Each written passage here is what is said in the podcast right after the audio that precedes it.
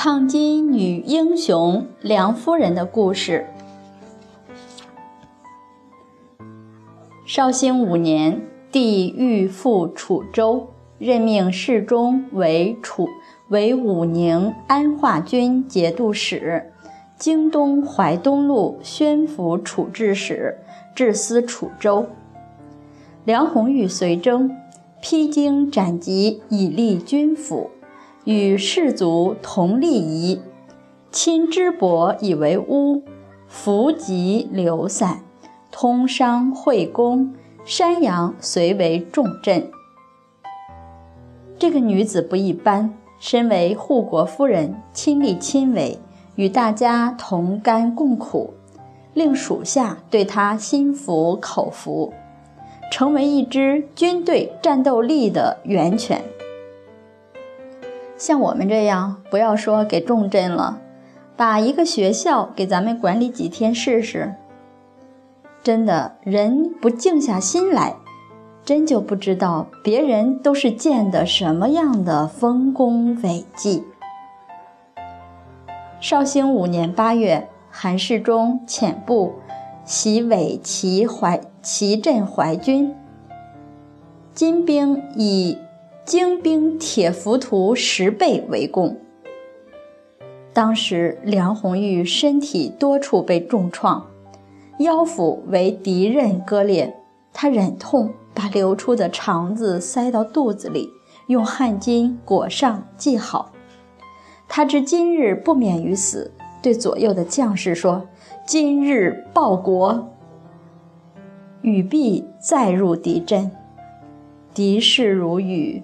未及甲伤，梁氏血透重重甲，入敌入敌阵，复斩十数人，力尽落马而死。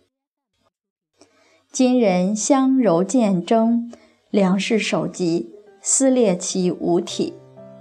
后来抢到他首级的人，官升两级；抢到他四肢的人，官进一级。梁氏已死，金人仍把他的尸体暴晒三日。金帝又下命把梁氏的首级悬于都门示众。金无柱听到后感其忠勇，虽然杀了他那么多兵，把他打败了那么多次，他还是很佩服自己的这个老对手。于是，她把梁红玉的尸骨收敛到一起，还给她的丈夫。在拼合之际，眼看梁红玉的尸体创伤达数十处，致命的伤有七处，都在她的前身。韩世忠大痛，朝廷闻讯大加吊唁，诏赐银帛五百匹粮。追封为英烈杨国夫人，建了祠堂。挽狂澜于既倒，扶大厦之将倾。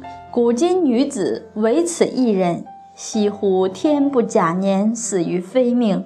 然青史斑斑，名节永垂。梁红玉最可贵的地方，就是一个女子背负着父兄之死，她只恨自己不是个男儿身。实际上，她以女子身，最终还是给自己的亲人挣了名节。我们如果想真的好，如果想永恒的好，就要尽思尽忠，退思补过。皇帝提拔我们，我们忠诚。皇帝误会我们，杀了我们的亲人，我们还有忠诚，这样的忠诚才叫真的忠诚。真则不变，变则不真。我们也体会到，一个小女子，她不仅用她的身，用她的心，把父兄的名节接过来，而且发扬光大，传之后世，确实是可亲可敬。